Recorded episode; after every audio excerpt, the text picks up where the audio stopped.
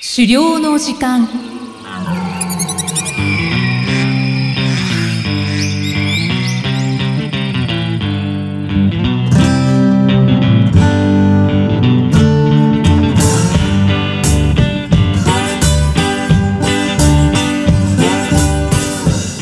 こんにちは、漁師の藤井久人です。こんにちは進行役の生きみえですこの番組では狩猟に関するさまざまなトピックをお話ししています藤井さん今回もよろしくお願いしますよろしくお願いします。さて今回は2回目の巻き狩り参加についてのお話ですねはい。あの、前回の初参加は、まあ、猟銃を持たずに見学のような参加になりましたが、はいまあ、今回猟銃の準備とですね、射撃練習もそれなりにできたということで、はいまあ、初めて猟銃を持って、まあ、気軽に参加をしてきましたので、まあ、その時のお話をしたいなと思います。はい結構順調なペースじゃないですか順調ですかねだいぶ巻きで、 巻き書きだからじゃないかもしれないですけど、はいはい準備をしてきたっていうのは、まあ、まあ、ちょっと先に巻き替えの日、この日ねって決まっちゃってたので、あそこに向けてなんとかこあう、巻いてったって感じですね。ーそうですね、はいもう決まってるともうそこに向かってやるしかないってなりますもんね、そうですね。ああ、そういうことで、じゃあ、巻き狩り参加2回目のお話よろしくお願いします。はい。で、ちょっとまあ最初に巻き替えとは何かっていうおさらい改めてしておきますけれども、あ、はい、はい。まあ、何人かの漁師の人と、まあ、猟犬がですね、まあ、役割分担をしながら協力をして、はい、まあ、鹿とかイノシシといった大型の獣をですね、まあ、狩猟するもので、はい、で、狩猟する地域をこう取り囲むように、セコって呼ばれるグループと、この竜馬って呼ばれるグループの二手に分かれて、はい、で、まあ、セコは猟犬を使って獲物を探して、竜馬の方に追い立てる役。で、竜馬は追い立てられてきた獲物を待ち構えていて、猟銃で仕留める役ということになってい ます。はい。そうですよね。私も覚えました。瀬古と竜馬。はい。狩猟の時間で仕込まれてきましたね、イキさんそもう。ですね。もうだんだんと狩猟の知識が身についてきてますね。うん。で、前回は藤井さんは竜馬うん。だったんですよね。そうです、そうです。正解です。はい、はい。で、今回実はですね、あのー、初間の経験のある方の到着がちょっと遅れてしまってですね、はい、まあ午後になってしまったってこともあって、はい、でももちろん私、初間で参加するつもりだったんですけど、まあいきなり初心者一人でですね、はい、やるっていうのは無理があるだろうってことで、はい、あのー、まあ朝から昼過ぎまではですね、巻き狩りの、まあ、親方の方とですね、はい。あのー、猟犬たち連れて一緒に山中を歩くことになりました。おー。うん。それはなんか獣道を見つけたりとか、そうですね。なんか森の様子を見るためにっていうことうですんか、うん。そうそうそう。で、前回が竜馬側だったんで、はい。実はあの、猟犬全く見ることがなかったんですけれども、あ、はい。うん。で、今回まあ、猟犬たちと一緒にですね、いつもこう、セコの方が回ってるルートっていうのがあるらしいので、はい。まあそこをですね、一緒に歩くことができました。えー、瀬古はあの、体力的に大変な役割ですよね。そうです、そうです。まあ、標高としてはそんなに高い山ではないんですけれども、はい。まあ、いわゆる人間が歩くような道は当然ないですし、うーん。あの、林道とかもないですし、はい。道が全くない藪の中をですね、まあ分け入って進んでいくような感じで、まあもちろんちょっと獣道はあったりとかするんですけど、はい。まあそういう意味ではすごく大変でし たね。やぶこぎってやつですね。そうすごいですね。え、そうですよね。それ登山用語なんですか藪こぎって。なんか、あの、はい。私、山菜採りに行った時にう、ん。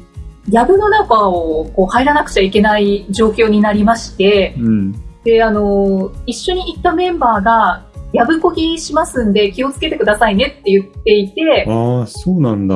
え、やぶこぎって何ですかっていう話から、うん。あ、こういうやぶの中をこう分け入って進んでいくことをやぶこぎって言うんだっていうのを覚えたんですそ。うなんだ。へえ、はい。てっきり狩猟の用語だと思ってました。なんか、いあれなんですね。他でも使うような用語なんですね。どうなんですかねなんかこう山関係という か、まあ、登山でも使わなくはないっていう感じなんでしょうかね。もしかしたら狩猟用語なのかもしれうーん。ないですけうーど。んはい。まあ、山菜採りもね、まあ、狩猟みたいなもんですからね。あ、まあ、そうですかね。はい。はい。はい。なるほど。りがとうございます。はい。だから、やぶこぎをして、うん。進んでいったわけですね。はい。藤井さんも。そうですね。まあ、先頭は、その親方の方が立って進んで歩いてったんで、はい。基本的に親方がですね、あの、バリバリとこう、竹を切り開いたりとかですね、まあ、倒れた竹とか結構あるんで、はい。そういうのがこう、行く手を阻む感じなんですけど、まあそういうのを切り開いてくれてはいたので、はい。まあ多分、その後ろで歩いてる私はだいぶ楽ができている部分もあるはずなんですけども、はい。まあ、これ本当に一人でこれを進んでったらですね、多分途中でダウンしてたんじゃないかなっていうぐらい大変でしたね。 いやー大変ですよね。親方すごいですね。すごいです。 まあでも、こうそうして2時間ほどですね、まあ、一緒に歩いてって、はい。で、両県たちも、あの、周りをこう、うろうろしながら、うーん。ついてくるんですけど、まあ、ついてくるというか先に行ったり、後にこう来たりとか、そういう感じなんですけど、おーだんだん猟犬たちのこう動きが、こう、な分かってきて、はい。で、やっぱりイノシシの匂いとかがすると、その方向に向かってですね、こう、走ってって、とかっていうことがあって、えー、すごい。うん。はで、まあ、もちろん私は匂いはわかんないんですけい。ど、はい。あの、親方と私の近くから離れていくとですね、あ、なんかはい。察知したのかな、みたいなことが分かったりとか、っていう風に見えてきました。うーん。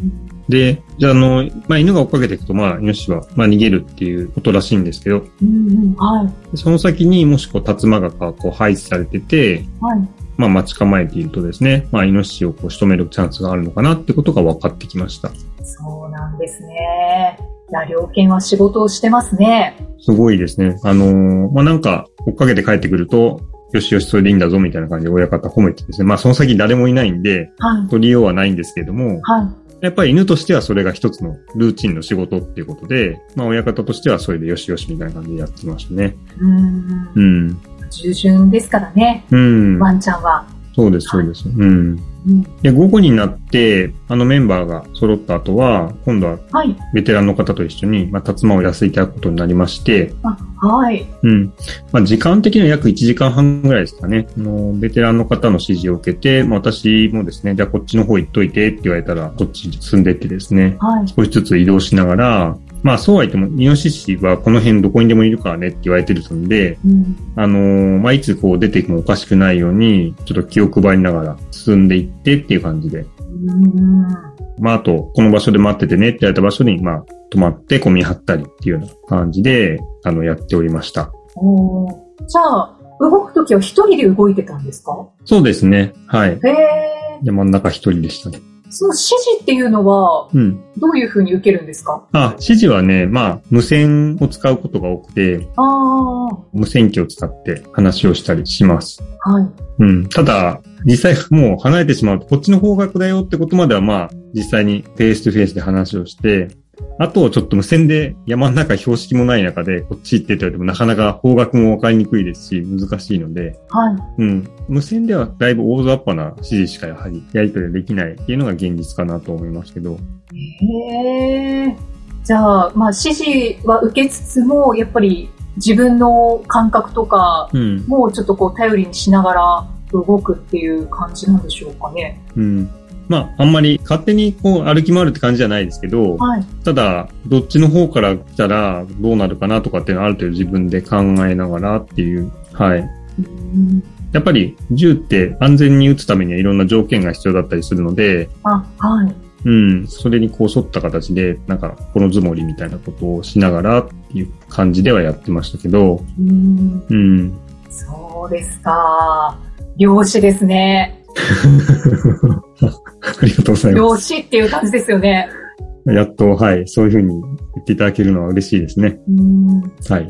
で、まあ、やっぱりこう、猟銃って今まで基本的には射撃場でしか使ってなかったんで、はい。あの、猟銃を持ってこう、山の中を歩いたりとか、もちろん一人で歩くなんて今回初めてだったんで、こうなかなか、まあちょっと表現難しいですけど、まあそうですね、まあ漁師になった気分っていうか、まあなってるなって感じは確かにうん、その時はそう思いましたし、まあ短い時間でしたけど、はい。非常に充実した時間だったなというふうに思いました。で、あと、まあ、結果的に、まあ、その日はですね、残念ながら、一匹も取れずにまた終わってしまったんですけれども、はい。うん。まあ、セコの仕事もですね、一旦も、まあ本当に一旦だと思いますけど、垣間見れましたし、まあ、竜馬としての役目もですね、まあ初めてではありましたが、本当に与えていただいて、はい。それなりのこう、なんていうんですかね、動きとかもですね、自分なりにこうしたらどうかなみたいなのを考えながらやれたんで、うん。まあ、もちろんそれがいいかどうかはね、あの、結果が出てないからよくわからないところありますけれども、まあ、ただそれは自分としては一つの大きな経験になったかなというふうに思いました。ですね。うん。まあ、あとはやっぱり何よりも、あの、怪我とかですね、事故がないのが、まあ、まず本当に一番大事で、はい。